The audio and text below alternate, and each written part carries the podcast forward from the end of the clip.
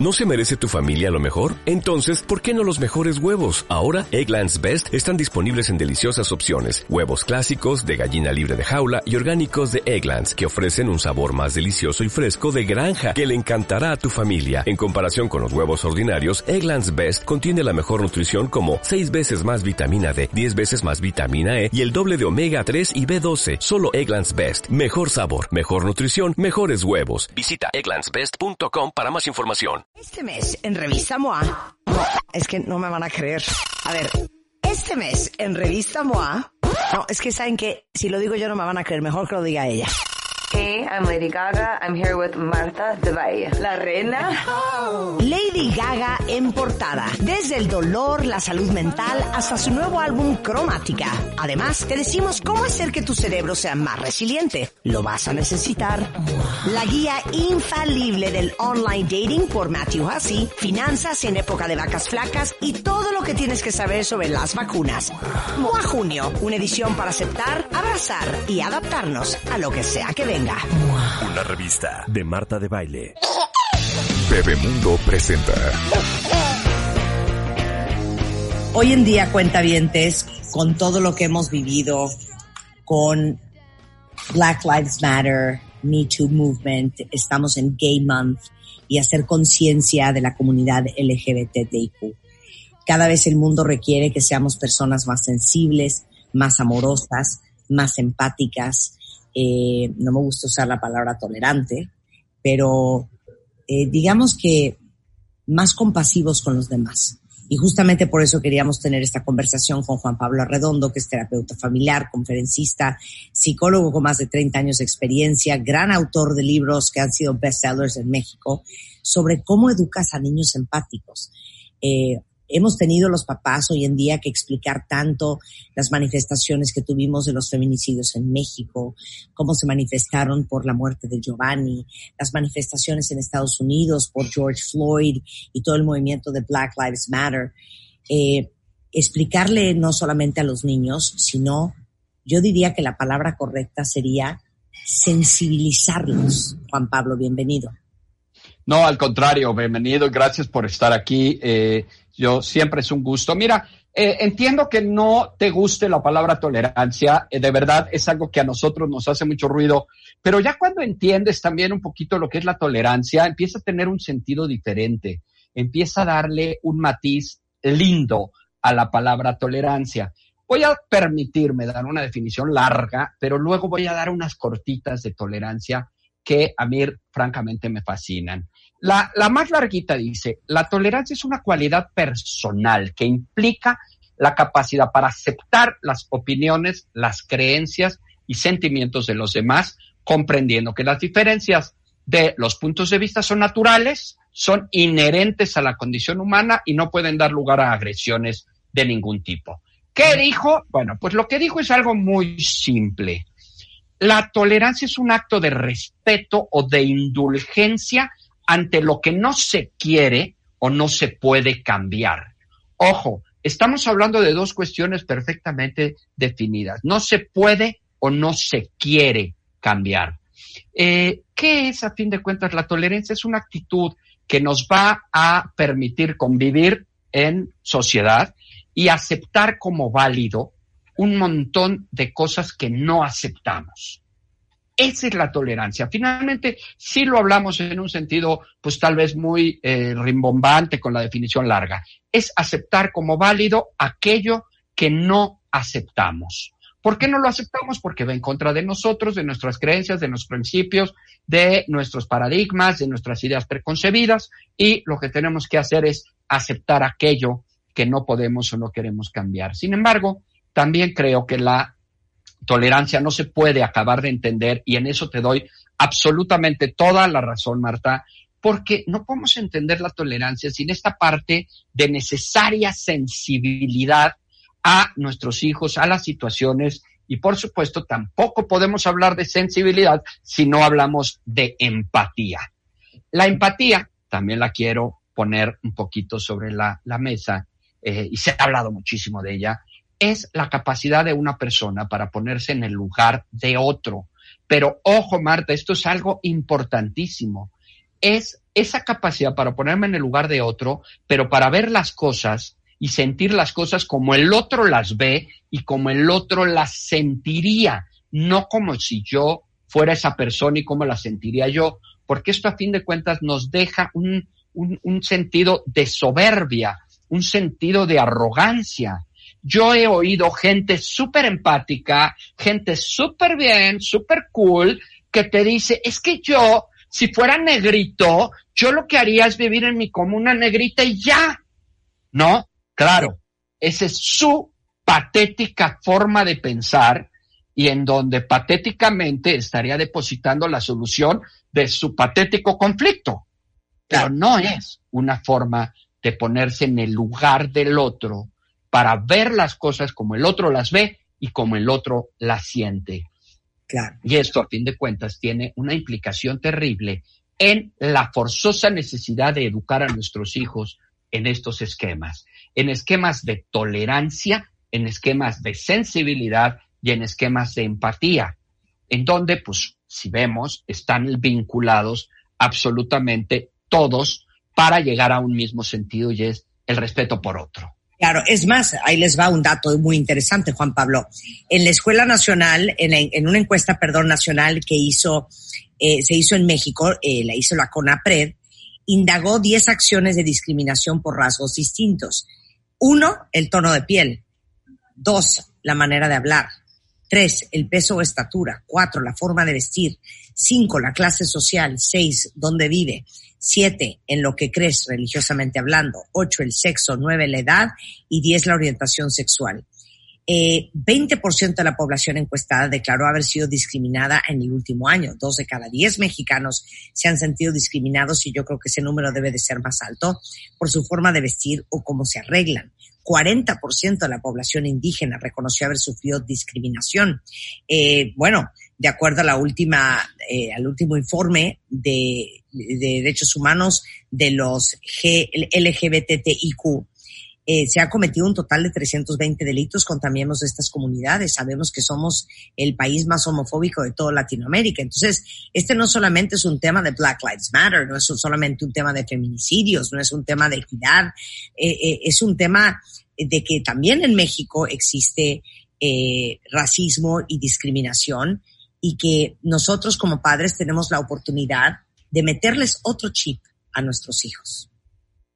A veces en los chips, eh, afortunadamente muchos de los chavos ya los traen. O sea, muchos de los conflictos que hoy se viven son conflictos añejos, son conflictos de personas mayores que han vivido en estos esquemas de intolerancia y en estos esquemas de falta de respeto. A mí me sorprende muchísimo la cantidad de demanda que una gran cantidad de personas hace para que se respeten sus ideas y sus formas de pensar cuando finalmente no tienen un ápice de respeto y de tolerancia por las diferencias de los otros. Esto es una de las mayores incongruencias que hay. Si yo demando respeto para mí, para mis creencias, ¿por qué no voy a eh, dar ese mismo respeto. Voy a poner un ejemplo muy simple, no me quiero meter con nadie, pero ¿qué pasa con las personas muy religiosas? Las personas muy religiosas rechazan a, digamos, condiciones homosexuales. Entonces, yo quiero que respeten mi postura religiosa de un apego absoluto a la heterosexualidad, pero yo no respeto la condición de orientación sexual de otro.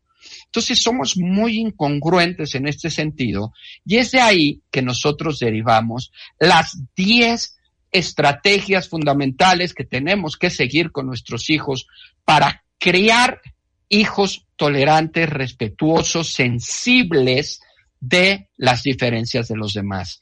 Y claro, tú no me dejarás mentir y no me dejarás eh, pensar que esto no es cierto, pero lo primero, la verdad, que debemos de hacer es revisar nuestros propios sistemas de creencias, nuestros propios paradigmas, nuestras propias ideas preconcebidas, nuestros propios prejuicios.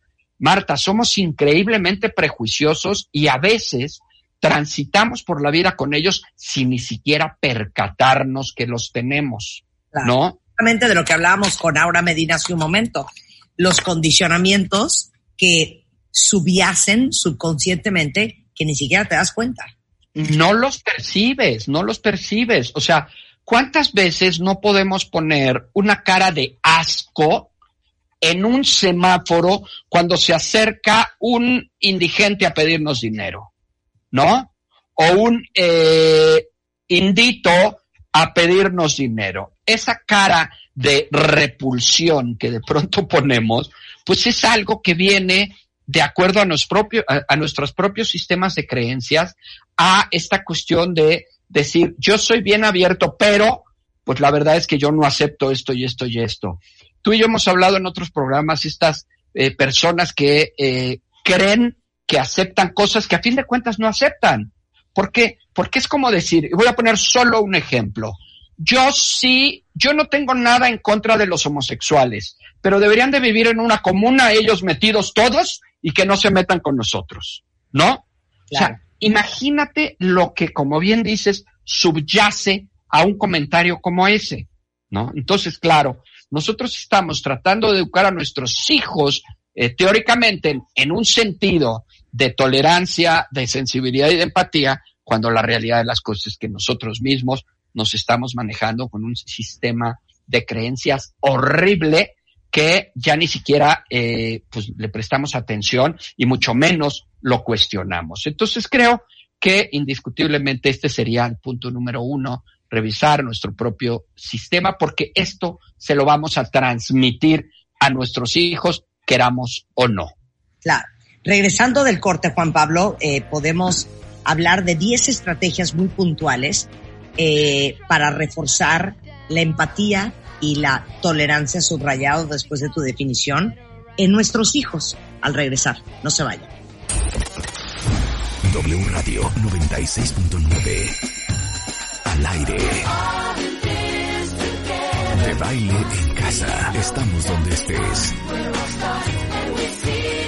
música, mejores especialistas, más invitados. Marta de baile, desde casa a tu casa. Marta de baile desde casa a tu casa. Hacemos una pausa. Escuchas a Marta de baile por W Radio 96.9. 15 años de Marta de baile. Estamos de vuelta. Thank you. Estamos de regreso en W Radio, son las 11.37 de la mañana y estamos conversando con Juan Pablo Redondo, un terapeuta eh, infantil y de adolescentes, bueno, y de familia, con más de 30 años de experiencia, autor de varios grandes libros que eh, si entran a juanpabloredondo.com ahí van a encontrarlos.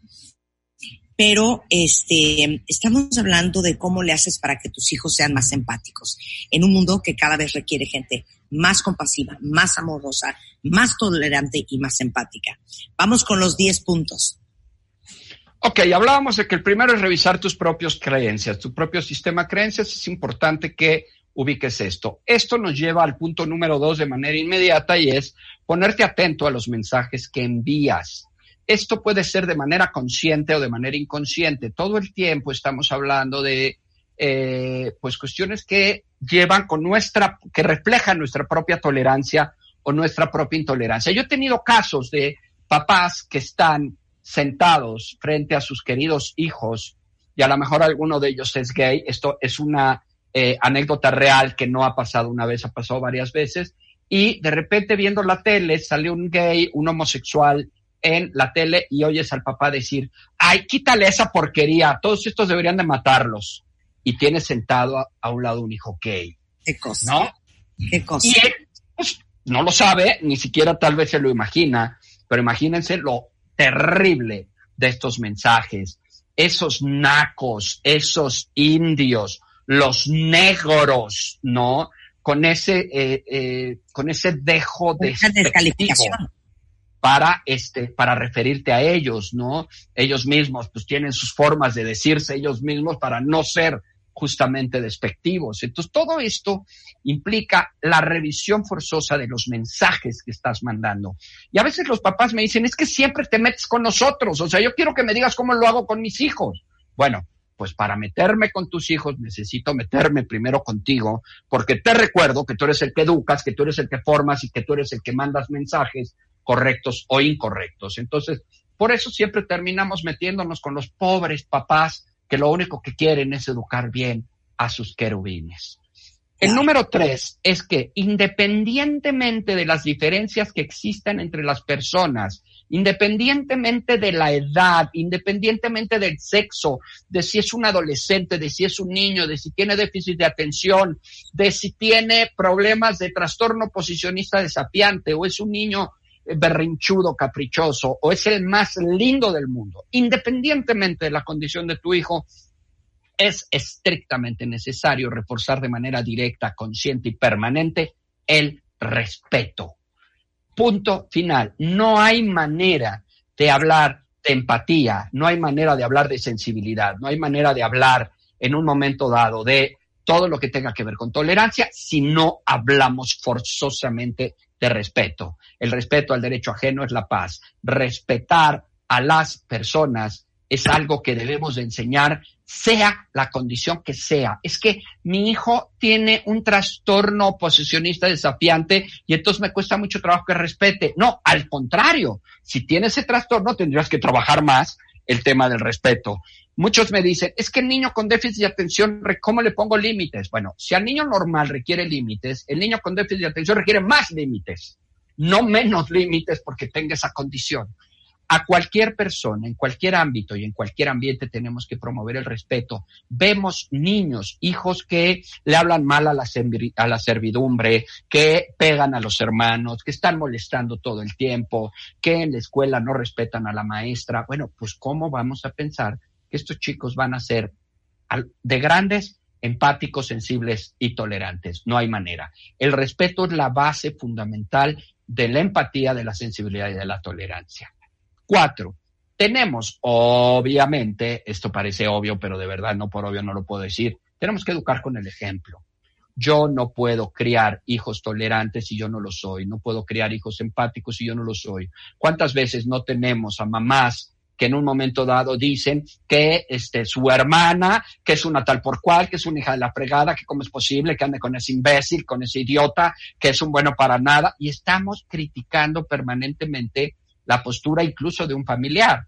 Eso no es empático, eso no es sensible, eso no es tolerante y ese es el ejemplo que estamos dándole a nuestros hijos. Vemos niños criticones de papás criticones, niños intolerantes de papás intolerantes tenemos que educar con el ejemplo y que es algo que, nos guste o no, va a generar una huella importantísima en nuestros hijos. ¿Y sabes qué? Como dice Tere, lo que se permite, se repite. Claro, por supuesto, por supuesto. Y además, nosotros andamos por la vida pensando que nos salió malo el chamaco, cuando lo único que está haciendo es imitarnos está copiando nuestros comportamientos. Y vienen papás a decirme que yo cambie a un niño que finalmente ellos están criando desde su propio ejemplo. Entonces, pues hay que cambiarlos a ellos para que sus hijos cambien, porque si no será muy complicado. Cinco, este me encanta, me fascina, es muy complicado, pero es muy bueno. Nunca fomentes los estereotipos estamos acostumbrados a darles a ciertos estereotipos un rango, un lugar, una jerarquía por arriba de otros. O sea, incluso, incluso he escuchado a mamás o a papás diciendo, es que la verdad yo no sé por qué existen los rockeros o los eh, emos o los darquetos. Sí, lo mejor es ser presa, ¿no? O sea, en la fresez está el equilibrio. En, espérame, estás reforzando estereotipos. estereotipos que van acordes a ti, a tu ideología, a tu manera de pensar, pero que no tienen un fundamento real. Porque si tú le preguntas a un darqueto, ¿qué es mejor, ser preso o darqueto? Pues es lógico que te va a decir que será darqueto. Y si tú le pones a un anarquista, ¿qué es mejor, la anarquía o la institucionalidad, pues te va a decir que evidentemente la anarquía. Es una forma de despersonalizar, porque igual los gays, ¿no? Ajá. Los negros. Sí, sí, sí, sí. Y eso obviamente los pone en un casillero, en un terreno diferente al mío. Y eso ya hay una diferencia. Yo lo he dicho, alguna vez lo platicamos en tu programa, a mí me resulta patético, me resulta triste que haya, que tenga que haber en un restaurante un letrero que dice, aquí no discriminamos por sexo, color, preferencia, no sé qué, no sé cuál.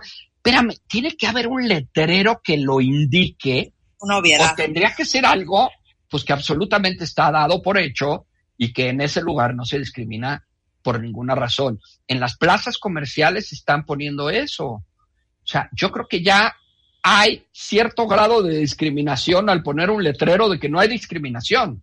¿Me entiendes? Porque estamos poniendo en terrenos distintos personas, situaciones, creencias, estereotipos distintos que pues no coinciden con el nuestro. Y esto, pues a fin de cuentas, limitan y parcializan las posturas que nosotros tenemos frente a eso. ¿no? Este, pues es como los negros que deberían de vivir en comunas y así todos seríamos felices, ¿no?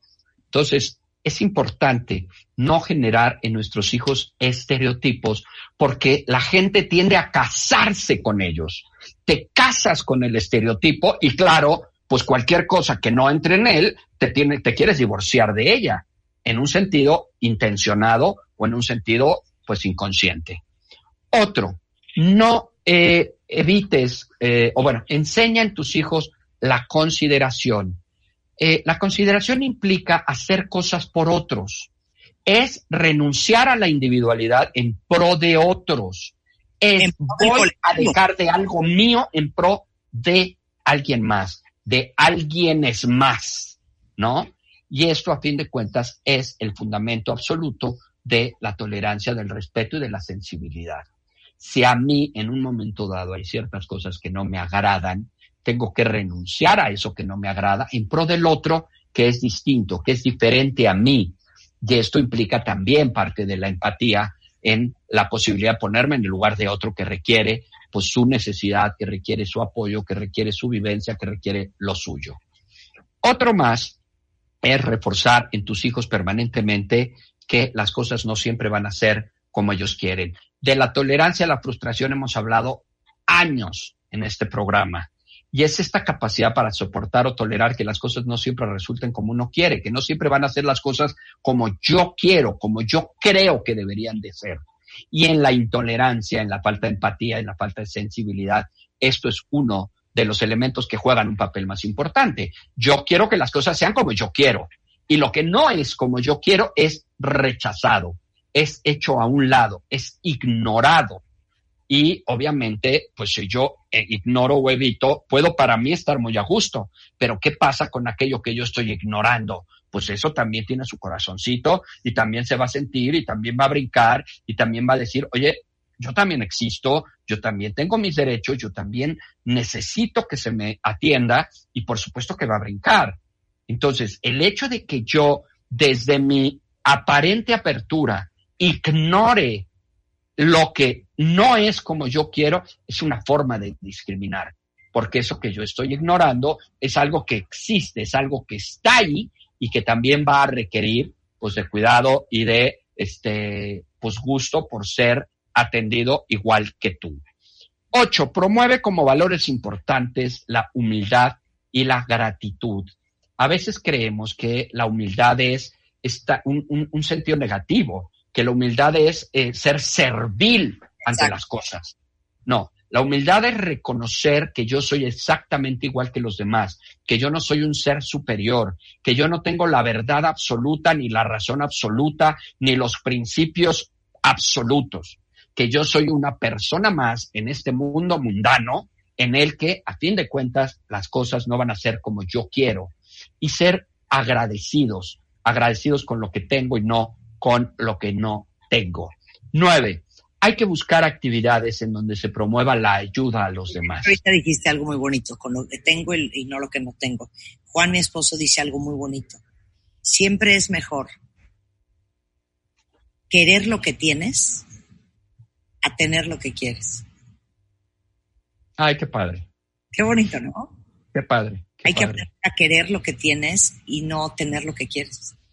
Exactamente, porque además es parte de esa lucha permanente hacia lo que no tengo y como decimos siempre, pues te estás destinando a la infelicidad eterna, porque si no lo tienes, pues no lo tienes y por lo tanto vas a ser infeliz, ¿no? Hay que aprender a gratificarte y a sentir contentura con lo que tienes.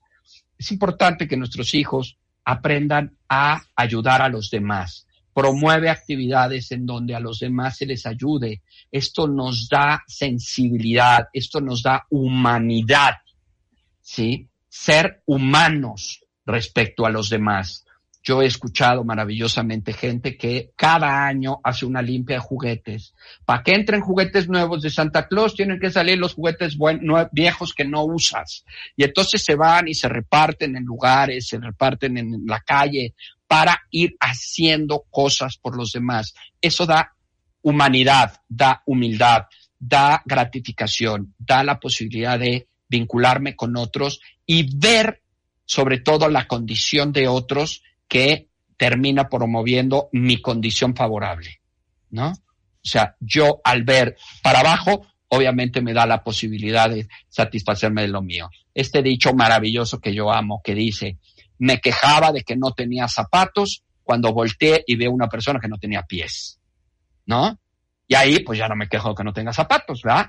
A veces comparamos para arriba y ese ver para arriba nos frustra. Si vemos para abajo, también nos da la posibilidad de gratificarnos. Y la última, que pues no la veo poco importante, me parece lo máximo, es sensibilizar a tus hijos reforzando el maravilloso dicho que es ley de vida universal, principio de principios, es no hagas a otros lo que no te gustaría que te hicieran a ti. Y esto que lo damos por hecho, esto que creemos que es un principio fundamental, que debe de estar en el inconsciente colectivo y en la genética de nuestros hijos para saber esta premisa importante de vida, ellos no lo saben y hay que enseñárselos y hay que trabajar todos los días sobre este tipo de premisas. No hagas a otros lo que no te gustaría que hicieran contigo o, la cambio en sentido positivo, haz con otros lo que tú quisieras que hicieran contigo. Y ahí es donde viene pues este respeto eh, absoluto que yo pido y que al mismo tiempo tendría que dar. Yo quiero que respeten mis creencias, tengo que respetar las de los demás. Quisiera que respetaran mi religión, tengo que respetar las de los demás. Quisiera que respetaran mi color de piel, tengo que respetar las de los demás. Quisiera que respetaran mi estatus económico, tengo que respetar los estatus económicos de los demás. Y entonces ahí, en ese sentido, empezamos a entrar realmente en un equilibrio de igualdad, una igualdad que de verdad a muchos papás de pronto les cuesta mucho trabajo definir y aceptar que a fin de cuentas somos iguales. Y esa igualdad nos tiene que poner en el mismo terreno y no en terrenos distintos. Y pues tal vez el terreno es el de seres humanos, el de terrícolas, el de habitantes de este planeta, o el de este pues ser personas, que ese sería el que a mí pues más me gustaría. Todos somos personas. Aunque tengamos diferencias, esas personas existen y si tú quieres que el otro pues eh, respete lo tuyo, tienes tú que respetar lo del otro.